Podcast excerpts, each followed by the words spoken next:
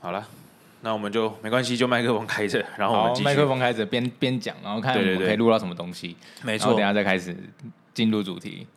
好啊，那不然我们来闲聊一下最近就是过去这一周还有发生一些什么事情。好啊，过哎、可是过去这周好像我过去都好像也发生过很多事情啊。那个讲那个特殊组织啊，就是特殊组织就是环环保署出来你说 diss- 出来出来那个吗对啊，出来 diss 那个啊。哇，所以要要要聊那个出来出来 diss 他。好了，我我我我是我我的想法是这样，因为我那天我那天看到这个新闻一出来哦，嗯，就是想说，哎呀，大家真的也都赶上赶上这个时代的潮流，哦，然后一出来就大家开始看，然后大家开始怀疑，然后我就我就传给 Benson，然后跟他讲说，嗯，这个东西也其实也挺本身现本身这件事情也蛮有趣的，因为他做这个东西其实就跟像呃我们在我在新加坡那个 CX 开户，其实跟那个东西是一样。那总之它就是连接，哎，像我们上一集有提到的那个自愿性的，像 Vera 或 Gold Standard 他们的平台，嗯，因为其实第一个在那边开户很贵，嗯你每年都要给他钱，那不是所有公司都可以因为这件事情赚到那么多钱，所以。呃，像新加坡 CX 那个平台，它就提供大家，它就是一个交易所，交易 carbon credit 自愿性碳权的一个交易所。那据说啦，台湾未来可能也有也有这个方向，往往这个方向迈进的打算，但是详细真的怎么实行，其实我也不太知道。那总之，那间公司就是说，诶，他们有做这样的服务，嗯，那你就是可以跟他买，然后他会帮你回到 Vera 或 Gold Standard 那边去去注销，去、那个协助采购嘛。对协助采购也有，然后他可能会把一些专案引进进来，让你可以在上面买得到。嗯所以我那时候传给 Benson 的的原因是因为，其实啊，我们上一集有提到，在做这个 carbon credit，它其实是相对没有地域性，嗯也不会有说全球都可以啊。是它不会有哪个政府的问题，所以这个东西其实量要做大好，真的要做蛮大的。所以我想，其实，在台湾呃开一间专门只 for 台湾境内的呃做这种 carbon credit 交易的交易所，其实它量量交易量不大，嗯，对。那要做，我们就做，可能要像新加坡那样做一个区域型的，嗯量才会比较大，那交易的这个价格筹码也才会比较好一点。但总之，这都不是重点，重点是在讨论这件事情的当下，当当，哦，我就出了一个，突然看到一个新闻稿，对，哎、我我我先补充一下好了，就是那个 Dennis 在前几天的时候，马上传一个新闻给我，然后新闻标题就是写说台湾碳交易所成立，对，非常首间非常对首对他间哦，非常重点他讲耸首间，非常耸动。我想说政府不是讲说七月多、八月多，甚至要拖到九月才有可能会正式对而且那时候讲说？成立是公司成立，啊，公司成立之后还有很多事情要做，对，然后突然有这个新闻，我们都吓到。我点点进去一看，哦，民间的啦，民间的民间的机构自己跳出来说，我要协助台湾企业去购买国际上的碳权，是然后呃，有很多不同的顾问公司啊，或者是大型的品牌商，都是他们的合作伙伴、对，客户这一些。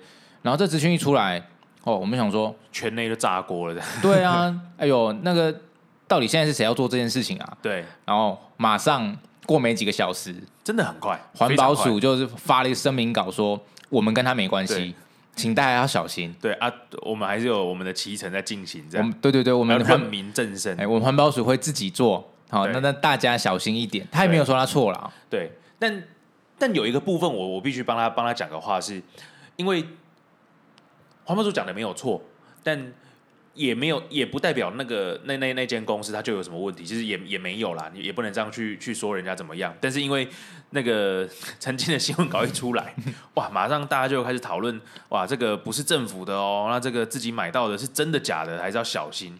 所以我我我想我想说的是，各位都对都是大家都成年人，大家都成年人了，对，买东东西本来就要小心本来就要小心，买什么都一样。那可以提一个小点是，你买的每一个 credit 它都有一串序号啦，嗯所以这个都是一定是可以追溯回去的，所以倒不用担心说他那个平台上面卖的是假的，但确实。呃，他做这个东西也不能说人家做这个哦，好像因为他不是政府的主导的机构，就一定会是骗的或怎样。但另一方面，我也必须说，哇，现在诈骗真的是贼多，嗯，多到不行。那用一个很好理解的方式，就是我我必须说，carbon credit 这个东西哦，尤其是对于个人来说，现阶段真的没什么赚头啦。就是我不能说它它不是一个有机会赚钱的事情，但绝对没有各位手机收到简讯 或者是看到那种下广告来说一样。哇，你现在投资我们的碳权，然后有怎样？几趴几趴的报酬率，绝对没有。对，有的话真的的话跟我讲，对我去投，对，根本就不会有这种事情，没有那么简单。对了，那其实这个公司它的角色就跟其实跟一般顾问很像，跟代购也很像啦，就是协助台湾的企业去跟其他国际上的的这些组织交涉，然后把台湾企业需要的碳权买下来，然后归到台湾这边。因为其实就是协助企业买到他真正需要的碳权。因为呃，我上一集我有提到过，呃，碳权每一个都一定是代表一顿的减碳当量，这是没有错。对，但是每一顿背后，它又兼具了哪一些的呃附加价值？例如说，它可能有一些呃教育，或者是关于气候行动的，甚至是一些关于生物多样性的东西在里面。那对于不同的企业，它可能有不同的需求。那这是确实就是呃，可能我们顾问的角色会需要去做的，也是可能未来政府会去支持民间企业的一个部分。对，那讲完这个近期圈内炸锅的事情，我们来讨论看看，就是未来。大家可能要爆炸的事情，就是我们前面一直在说收费啊、碳权什么的。是那台湾政府其实在规划啦，就是针对那个碳排放量，迟迟不敢定出来，要定出一个收费的标准，对，才能限制企业一直无止境的，就是排放二氧化碳。没错。那邓医生有什么想法？其实目前这样，政府已经定调的事情是，呃，排放量在两万五千吨以上的这些排单大户，哦，两百八十七间。确定了，确定就是会跟他们收一些钱。好，那但是还没发生，还不确定，准备炸锅，还在准备炸锅。摩拳擦掌的地方是什么？第一个收多少价格啦？第二个用什么名义收？怎么收？第三个有没有可以少收一些的方法？有没有优惠？对，所以，我我想这一集其实我们应该会围绕着这这三个问题去打转。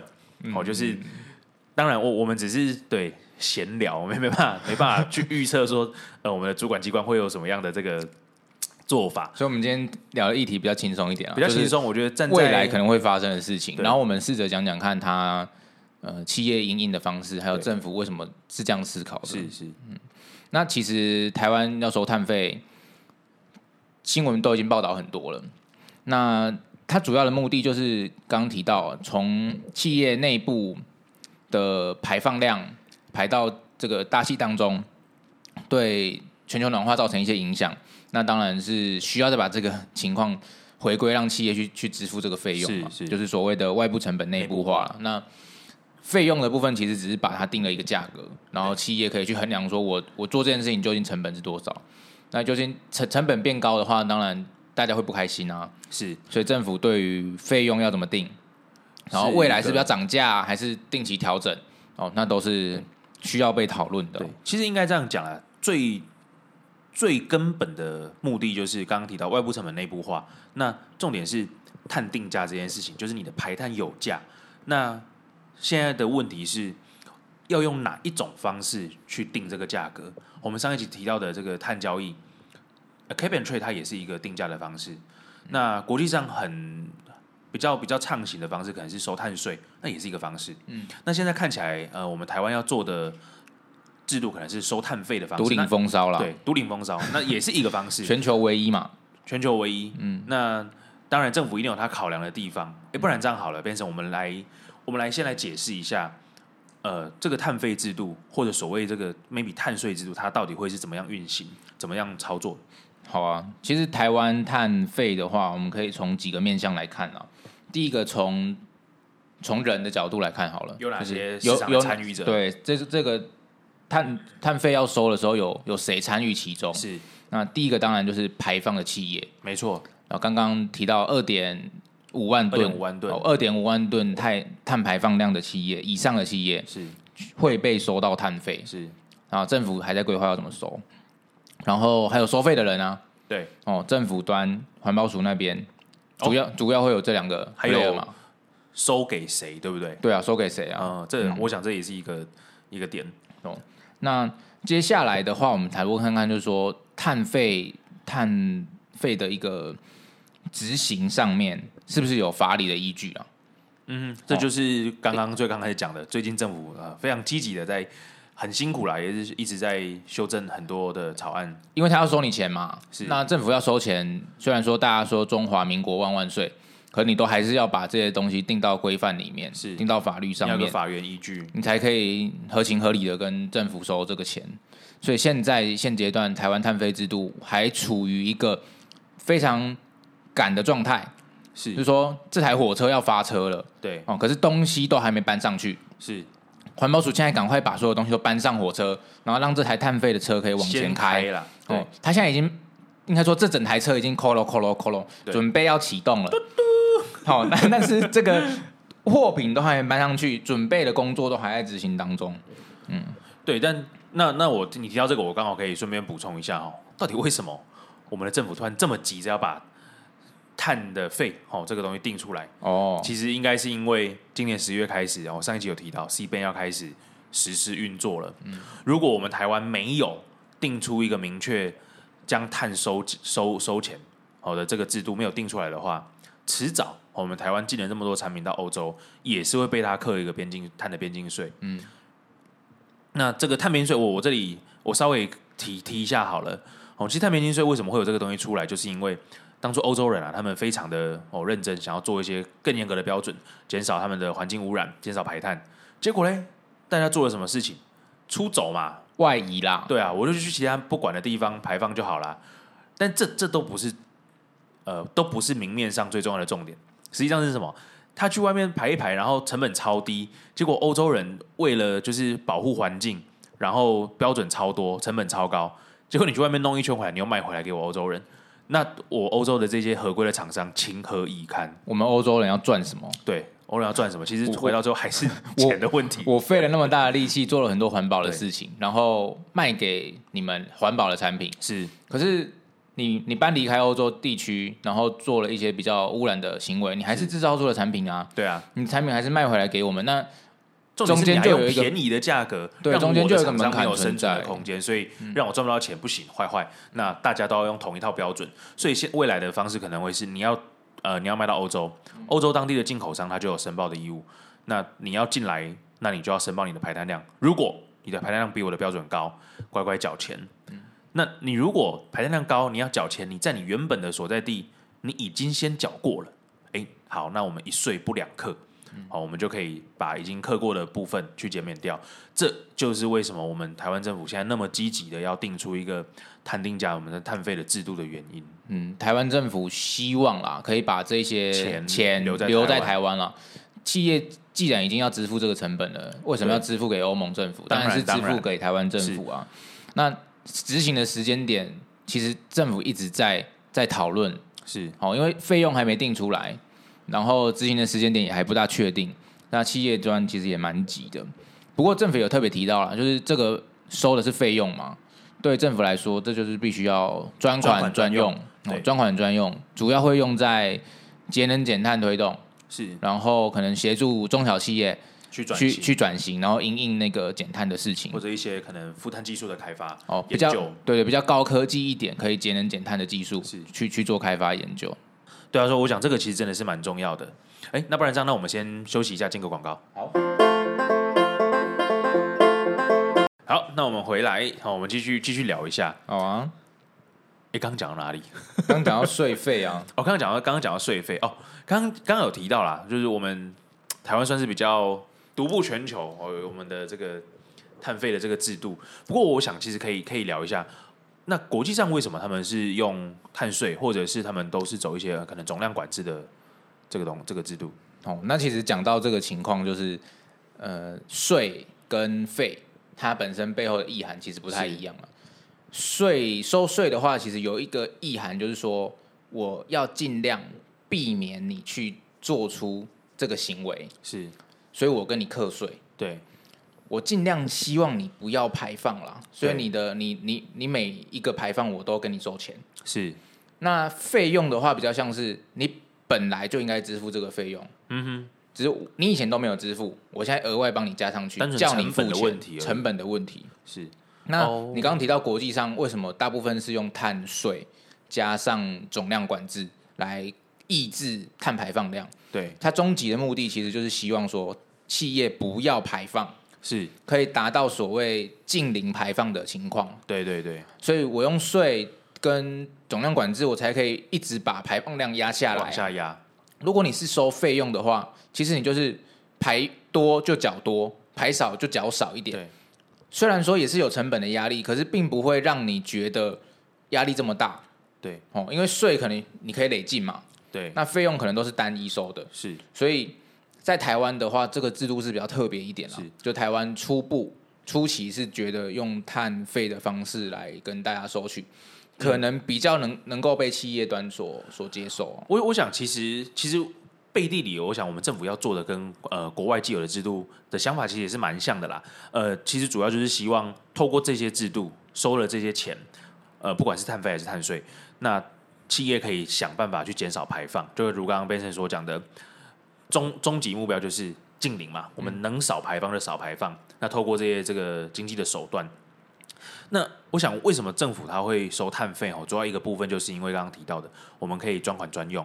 因为在现在可能制度还没那么健全，那未来可能会走上台湾可能会走上总量管制的这条路，但是在这个过渡的期间，我们碳费先行，我们可以先让企业先对这件事情用单纯的方式去理解哦，因为可能大家一边走，其实一边试，因为这件事情对台湾来说真的是算蛮很新，蛮新的，不管是对政府或者是学界，或者是呃直接被受冲击的产业界，都是很新的东西。那先用简单的方式，哦，当然贝蒂的目标就是就是刚刚说的，呃，让大家可以有一个动力去减少排碳，但收这笔钱可以收的相对单纯，然后比较灵活一点，并且可以专款专用，应用在把这个资源用用在节能减碳上面了，是是是是把这资源对。那呃，碳费啊，台湾的碳费制度跟我们第一集提到的碳交易所，它之间会不会有什么关系啊？其实这个碳交易所它存在，其实目的就是为了交易嘛。那碳费呃，政府收这个钱又是另外一个呃一个另外一个工具啦。重也其实两个来说，他们都是目目的都是为了减少这个排碳的总量。那交易所其实我一直有个问题、哎，我们交易所要交易什么东西啊？哎、哎、有趣喽，要交易什么东西？现在政府给的资讯是比较没那么多啦，对，因为这个其实都还在演绎当中嘛。对啊，只是先喊了一个口号说有哦，台湾要成立碳交易所、哦，可是要交易什么是还不知道。因为在过去，其实这这十年来，环保署有它的抵换专案嘛。我们上一集有提到，呃，这个 carbon credit 有一个国家政府层级的，那环保署过去十年都有。那就我所知，好像哎一部分可能是为了环评增量哦，他要去要去要去抵掉的部分，那那个一定是跟市场没有关系啦，那是有目的性的，不会拿出来卖。对对对。不过其实有趣的是，另一部分在过去在过去十年那个环境里面，还有那个市场氛围下，其实没有没那么多人在意碳这件事情，在那个环境下还会去做环保署的抵换专案，去发那么多碳信用出来的。我想他其实也不会拿出来卖，对，因为他他基本上应该是自己有需求，像其实最大最多一千多万吨好像是台电，嗯，就一定多少是自己有需求才会做这件事情，为了符合政府的法规是啦，，那他更没有理由把这些碳信用拿出来卖。所以现在国内应该说台湾国内有的这个碳信用要上架到交易平台上面的数量非常少啊。对，那要交易什么东西？难道境外的吗？所以政府要作为一个角色，是把国外的碳权代引进购到台湾里面，然后让台湾企业可以买。那其实好像跟其实好像跟新加坡的那个 CX 的那个平台蛮像，就他们他们本身也是一个交易所，嗯，那他自己也没有碳没有碳信用，他也是买 VCS 买 Gold Standard 那些买进来，嗯，只是他他他当然他不是作为一个国内政府机构用的啦，它是一个公开的平台。那我不确定会不会我们政府其实有一部分的阶段的计划也是帮助大家有一个选择，其 even even 他新加坡就买得到，但可能可以省下一些会费啊，然后有我们政府背书，那那这样政府在做的事情，跟我们节目一开头提到那间某公司成立了第一个台湾第一个碳权交易所呃的行为，不是差不多吗？所以所以就出来洗地辟谣了嘛，对不对？对啊，我们跟他不一样啊。哦对，环保署跟他们不一样，可是其实要未来要做的事情可能差不多。对，因为其实碳交易这一些东西本质上都很像，谁做其实都可以，它困难的一直都不是技术的问题。那政府今天跳出来做，其实很大应该就是为了让企业可以安心啦，买到一个它被就是坦白讲就是被政府认可的嘛。那政府就是一个相对公信力强的一个一个机构。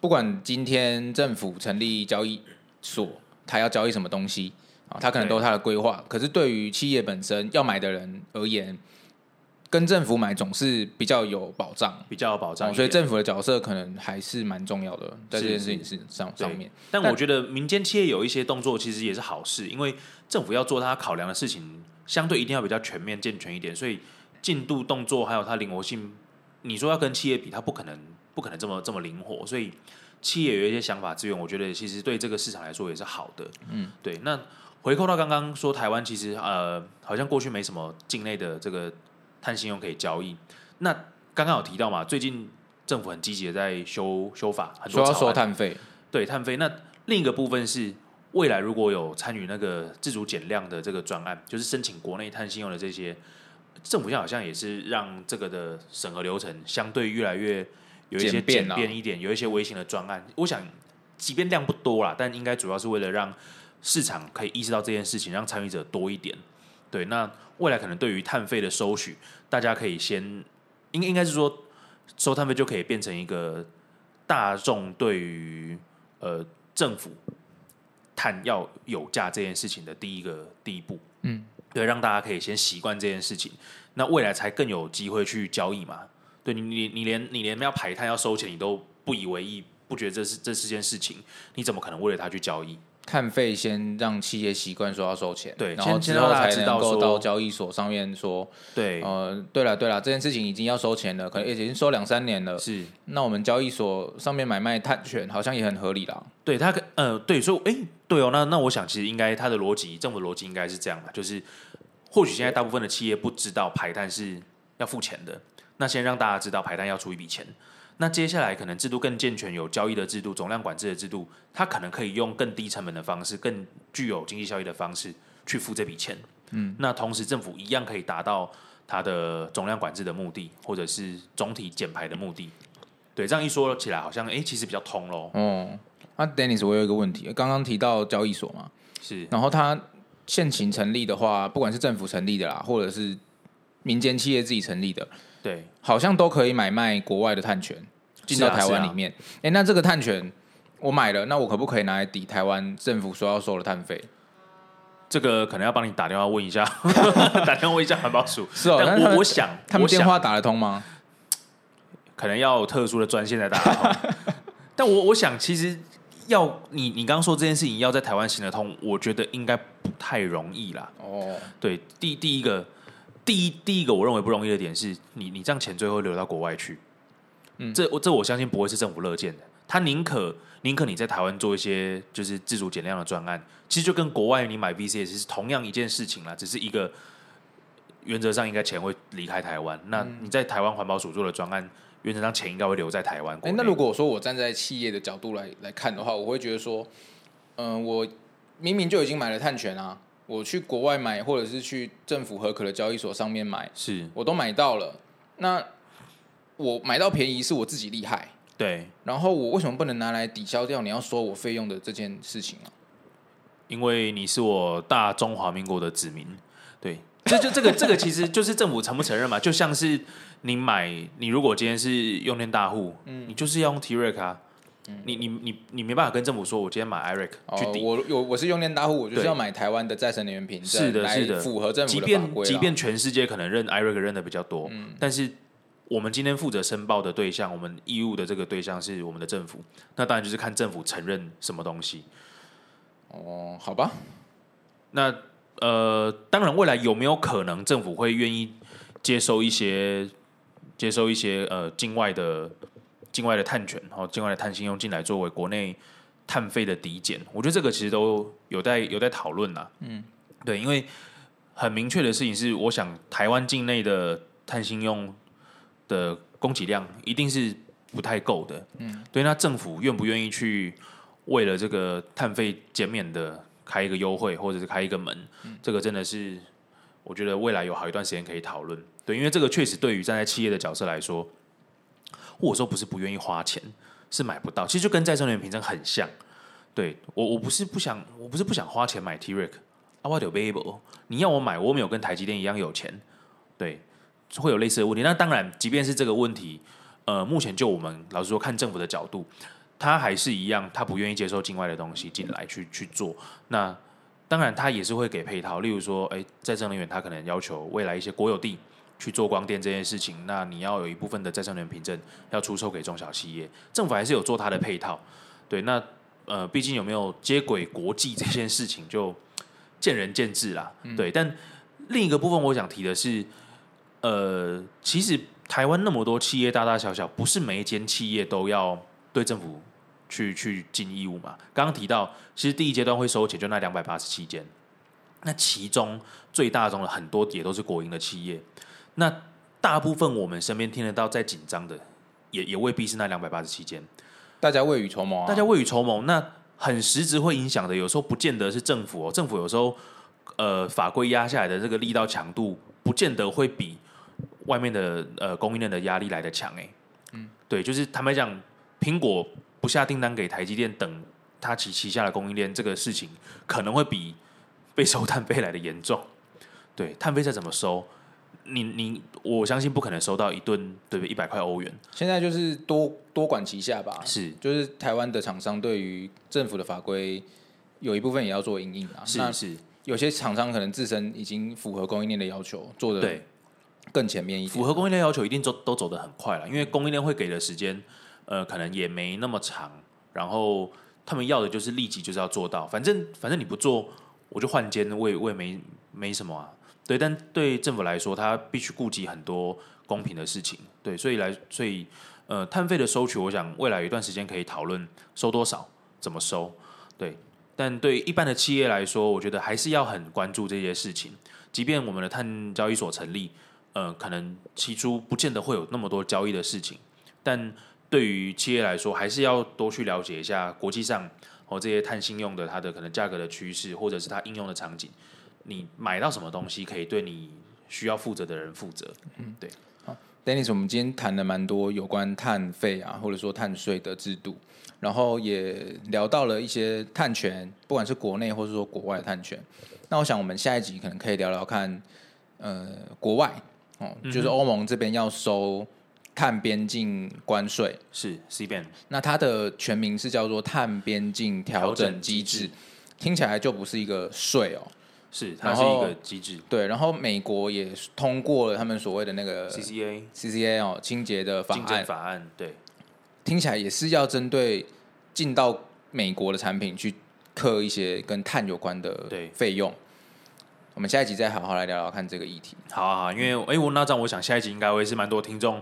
深刻有感，而且有一种小小焦虑的一些议题。对未来可能马上就要面临的事情是，嗯，好，那我们这集就先这样。呃，我是 Dennis，我是 Benson，那谢谢收听，我们下次再见，拜拜，拜拜。